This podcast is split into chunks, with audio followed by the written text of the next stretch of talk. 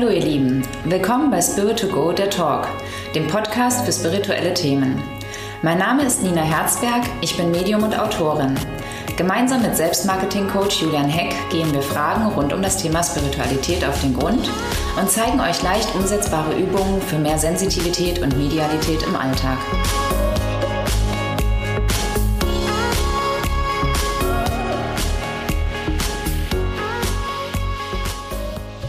Willkommen zur ersten Episode von äh, Spirit to Go, dem neuen Podcast. Es geht endlich los. Ich freue mich sehr. Nina, freust du dich auch? Ich freue mich sehr, hier zu sein. Danke. Super, wir wollen heute mal mit einem grundlegenden Thema einsteigen. Ähm, mhm. Mit dem Thema Medium, Medialität. Äh, du bist Medium. Erzähl doch mal ganz kurz, was, was machst du eigentlich? Was ist denn überhaupt ein Medium?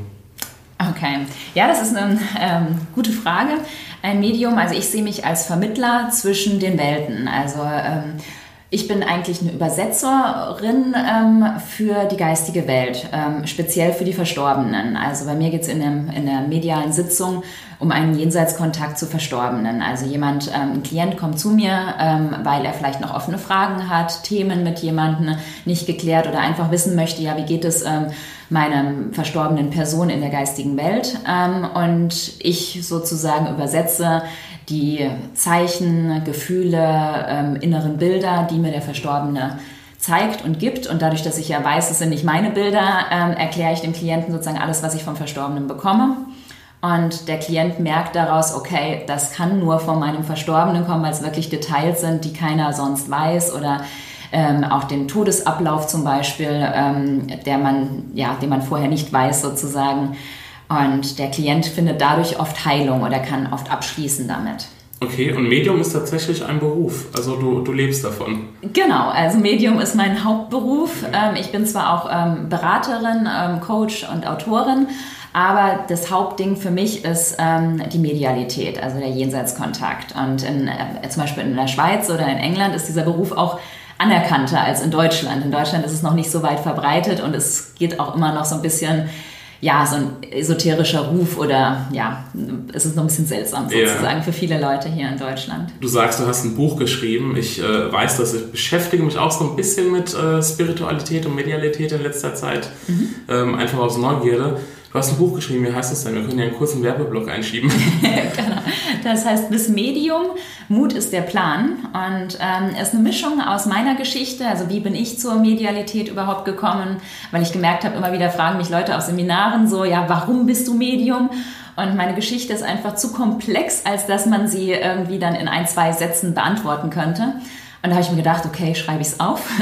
Und ähm, zum anderen ist es aber auch, ähm, die Hälfte des Buches geht darum auch, ähm, ja, wie kann man Sensitivität wahrnehmen, was ist Sensitivität, Medialität im Vergleich ähm, über diese Themen, Geistführer, ähm, ja. Okay. Mhm. Du sagst, deine Geschichte ist zu komplex, ja. um das in ein, zwei Sätzen. Vielleicht probieren wir es in vier, fünf, sechs Sätzen. Okay. Ähm. Ja, also zum einen natürlich ähm, bin ich zur Medialität gekommen, indem ich eine Ausbildung gemacht habe.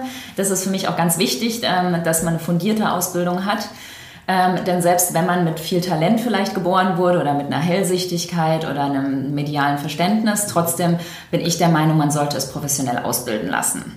Okay. Ich habe eine Ausbildung beim Pascal Foggenhuber in der Schweiz gemacht und auch bei anderen Medien wie Gordon Smith und Colin Bates und war auch am Arthur Finlay College, aber meine Hauptausbildung war beim Pascal Foggenhuber vier Jahre lang in der Schweiz. Okay, und die hat vier, vier Jahre? Vier Jahre, ja. Also okay. die Basis war ein Jahr und dann habe ich drei Jahre noch im Endeffekt fürs Diplom weitergemacht, weil es ist diese Schwierigkeit, diese Bilder, die du bekommst, weißt du ja zuerst überhaupt nicht, wie sollst du die übersetzen, was ist das jetzt, wie fühlt sich ein Herzinfarkt anders als eine Lungenembolie an. Mhm. Und das ist etwas, was einfach Sitzungen und Übungen und Praxis braucht. Ja, bist, bist du denn mit einem Talent geboren, wenn man das so sagen kann, oder hast du quasi mit der Ausbildung neu angefangen? Genau, das Thema? ist so das eben halt, was so diese, der andere Seite halt meiner, meiner Geschichte ist.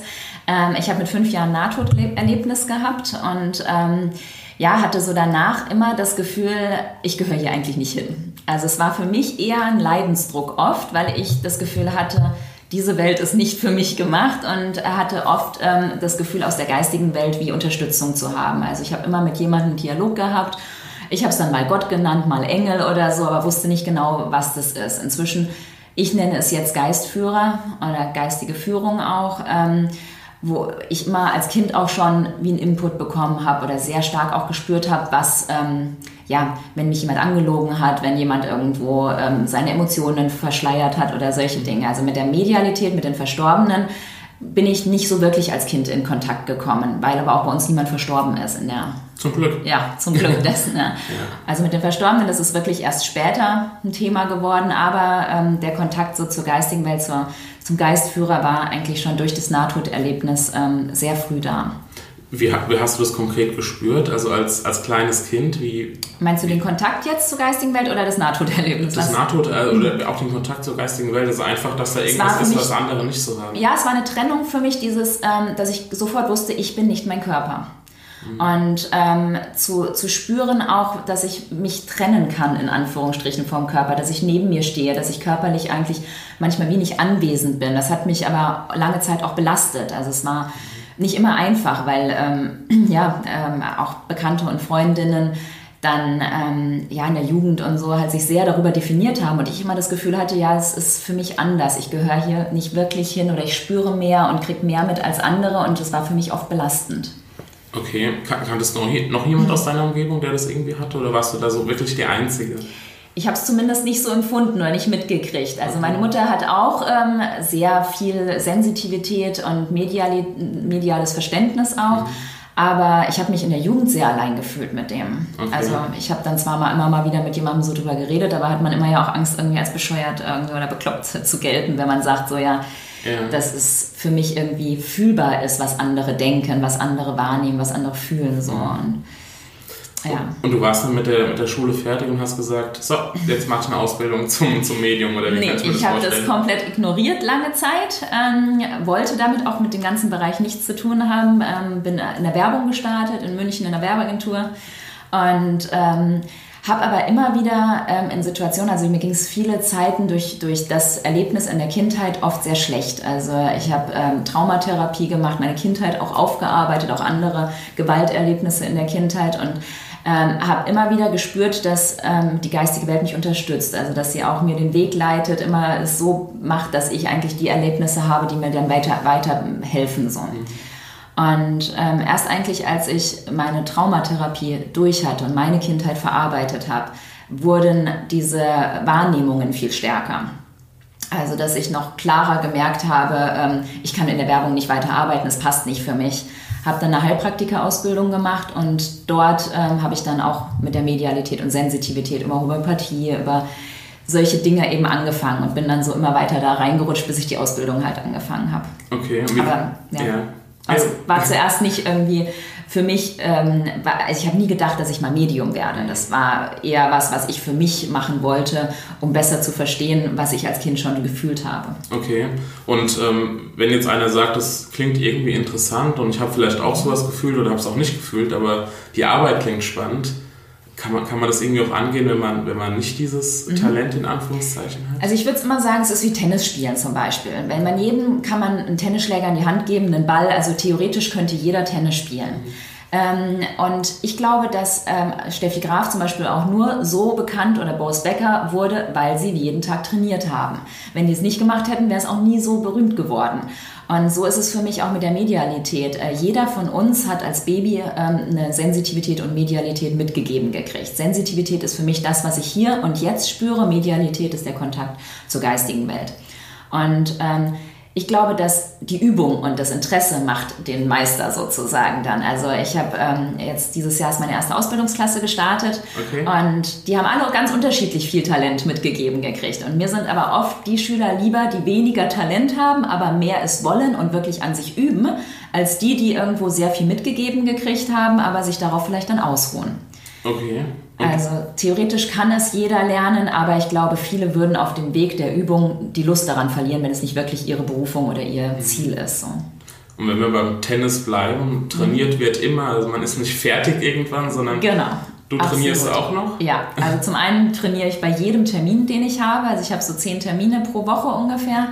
Und bei jedem lerne ich ja wieder was Neues dazu. Jeder Verstorbene ist anders, jeder Klient ist anders. Und dadurch bei jedem erweitere ich mein inneres Lexikon, mein inneres Wörterbuch. Ähm, wird, wächst jeden Termin sozusagen. Aber auch mit meinen Schülern lerne ich. Ich gehe auch selber noch zu Ausbildungen, wo ich mich einmal im Jahr mindestens ähm, weiterbilde, sozusagen nochmal gucke, wie kann ich eigentlich meine Wahrnehmung vertiefen. Also Ende gibt es da, glaube ich, nicht. Okay. Und äh, du hast vorhin äh, Pascal Foggenhuber erwähnt, mit mhm. dem du die Ausbildung gemacht hast. Kannst du vielleicht zwei, drei Worte zu ihm noch sagen? Ja. Ja, Pascal ist für mich ähm, ein sehr guter Lehrer gewesen, ähm, weil er sehr klar und auch ähm, sehr hart teilweise war. Also er ist nach dem englischen Spiritualismus ausgebildet. In England ist es eben ein Medium, ist ein Beruf.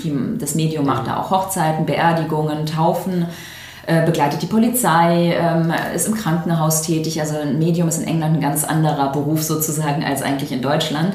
Okay. Und er kommt aus dem englischen Spiritualismus und legt auch ganz viel Wert darauf, dass man die Quelle weiß. Also dass ich weiß sozusagen, ob ich dir das jetzt gerade aus der Aura erzähle, also aus deinem Energiefeld lese, mhm. oder ob ich das zum Beispiel von deiner Mutter, deinem Vater, irgendwie jemanden aus der geistigen Welt bekomme.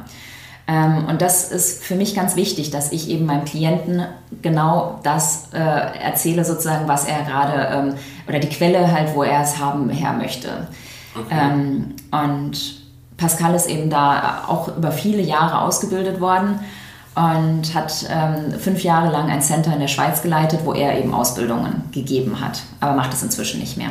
Okay. Und ähm, du sagst, in England ist es tatsächlich ein Beruf, also auch Arbeit mit der Polizei. In Deutschland noch gar nicht oder kommt das so langsam? Wenig. Also ich habe bisher erst eine Begegnung mit der Polizei so gehabt, aber nicht von denen, ähm, sondern über die Familie des vermissten, okay. der vermissten Person. Ja. Da ist man mir sehr freundlich begegnet von den Polizeimenschen her und die haben mich auch bei der Suche sozusagen akzeptiert. Das fand ich sehr nett. Also es war nicht, dass ich das Gefühl hatte, es war mhm. unangenehm. Ähm, aber es ist, ich habe es wenig bisher zumindest gehört. Also Pascal war wohl auch schon mal in Deutschland tätig für die Polizei. In der Schweiz ist es auch weiter verbreitet. Er arbeitet öfters mit der Polizei in vermissten Fällen zusammen.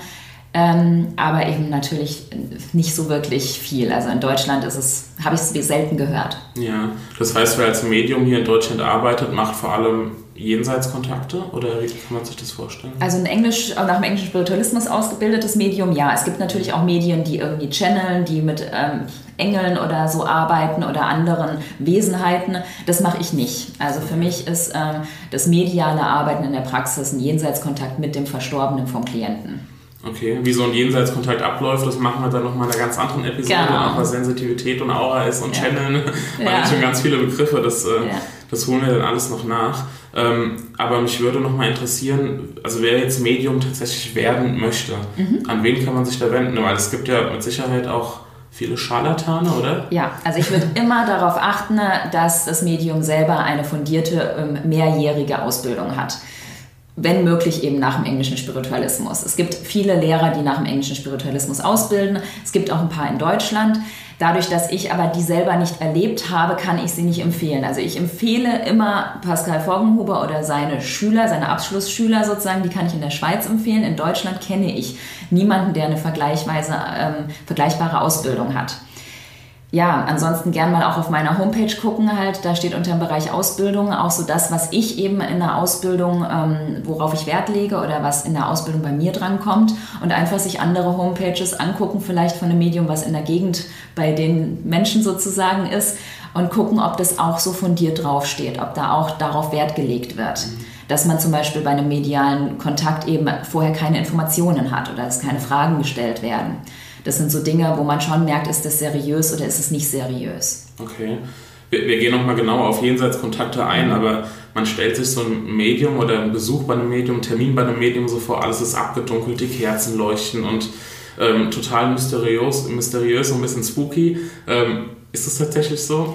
Ja, mit dem Vorurteil, das höre ich öfters mal und auch manche Klienten sagen, oh wow, ich bin total begeistert, weil ich dachte, ich sitze im Dunkeln. Äh, nein, also bei mir ist es nicht so. Andere, wie andere arbeiten, kann ich nicht beurteilen, aber bei mir ist, ähm, ähm, wie du siehst, hier ein heller Praxisraum. Ähm, mir ist es ganz wichtig, dass wir Tageslicht haben, dass es ähm, helles Licht ist, dass äh, keine Räucherstäbchen oder ähnliche ähm, Rituale vorher. Ich lüfte immer mal, das ist für mich so die energetische Reinigung, aber ähm, ich lege darauf Wert, dass es zu wen so wenig wie möglich Ablenkungen auch da sind oder so wenig wie möglich Dinge irgendwo, ähm, die den Klient auch beeinflussen. Also für mich ist es eher ähm, wie eine Beratungspraxis sozusagen und ja keine esoterische Praxis. Okay.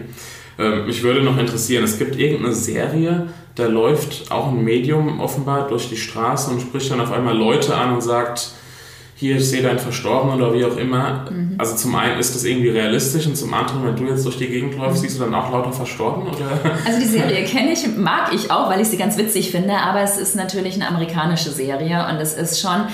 Ich glaube, dass das Medium ähm, schon Fähigkeiten hat, aber dass es natürlich sehr äh, amerikanisch gemacht ist. Ähm, und zu deiner Frage, nein, also ich sehe nicht überall die Verstorbenen. Ähm, zum einen nehme ich, sind meine Hellsinne des ähm, Fühlens und innerer Bilder mehr ausgeprägt als das wirklich optische im Außen sehen. Also ich kann zwar wie Schatten wahrnehmen oder Bilder, ähm, aber ich sehe nicht überall Verstorbene stehen. Ähm, und zum anderen ist es für mich, was ich sehr, wo sehr viel Wert drauf in der Ausbildung gelegt wird, auf das Ein- und Ausschalten. Also wenn ich aus einem Termin rausgehe, schalte ich aus. Dann sind auch danach die Informationen, die ich im Kopf hatte, weg. Also ich nehme nicht jeden Klienten und jedes Geschichte dann mit in meinen Alltag. Ich glaube, dann wäre ich auch kurz vorm Burnout. Ähm, daher bin ich ganz froh halt, dass für mich ist es wirklich Arbeit. Und so wie du abends das Telefon ausmachst oder so, ist es für mich auch, dass ich die Wahrnehmung aus, an- und ausschalten kann. Auch gerade wenn ich mich mit einer Freundin treffe, möchte ich gar nicht erstmal in ihrer Aura ihre ganzen Themen wahrnehmen, sondern sie, sie kann mir auch erzählen, wie es ihr geht oder so. Also ansonsten hat man ja gar kein Gespräch mehr. Ähm, und das ist für mich auch ganz wichtig, auch bei meinen Schülern, dass sie lernen auszuschalten, weil sie sonst überfordert sind. Mhm. Und die Verstorbenen wissen es auch. Also Verstorbene sind zwar tot, aber nicht dumm, sage ich immer.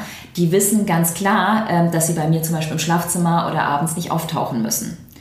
Außer mein Vater, der hat so ein paar Sondergenehmigungen halt. Aber ansonsten andere Verstorbene nehme ich auch in meinem Alltag nicht wahr, weil ich nichts durchgeben würde. Also ich finde es unseriös, auf der Straße jemandem eine Botschaft durchzugeben. Selbst wenn ich es wahrnehmen könnte, würde ich es nicht machen weil man nie weiß, was man dadurch auslöst. Vielleicht ist er noch mitten in der Trauer, vielleicht ist er gar nicht bereit dazu. Ähm, ich sage immer halt den, den, Verstorbenen, sie sollen die Möglichkeit oder das so hindrehen, dass dann der Klient, wenn es für ihn richtig ist, in meine Praxis kommt. Mhm. Und ganz oft ist es auch so, dass die Klienten dann sagen, ach, und ich habe durch Zufall dann irgendwie den deinen Namen aufgeschnappt oder der und der hat mir davon erzählt. Also die werden ähm, darauf aufmerksam, wenn es für sie das Richtige in dem Moment ist. War bei mir ja auch so. Genau. Aber da kommen wir vielleicht an anderer Stelle nochmal dazu. Ähm, jetzt wäre es natürlich interessant, wir haben vorhin vom Training gesprochen, was denn so kleine Übungen sein könnten. Mhm. Aber ich glaube, da gehen wir in der nächsten Episode erst drauf ein, weil es sonst zu lang wird. Wir wollen ja kurze Häppchen ja. Ähm, produzieren. Insofern, das war schon mal sehr, sehr interessant. Und auch mhm. äh, der, der Jenseitskontakt, den du jetzt schon so ein bisschen angedeutet hast und mit äh, Zeichen aus der geistigen Welt, ähm, da haben wir noch viel, viel, viel Gesprächsstoff. Auf jeden Fall. Ich würde sagen, wir schließen die erste Episode ab, oder? Was mhm. meinst du? Ja, ich finde es auch rund so. Also, Super. Mhm. Ich hoffe, wir konnten euch äh, ein bisschen äh, ja, einen, äh, Vorgeschmack bieten, was wir, äh, was wir noch alles parat haben. Und mhm. wir sehen uns, beziehungsweise wir hören uns beim nächsten Mal. Das machen wir. Sehr Gut. schön. Ciao. Danke. Tschüss. Ciao.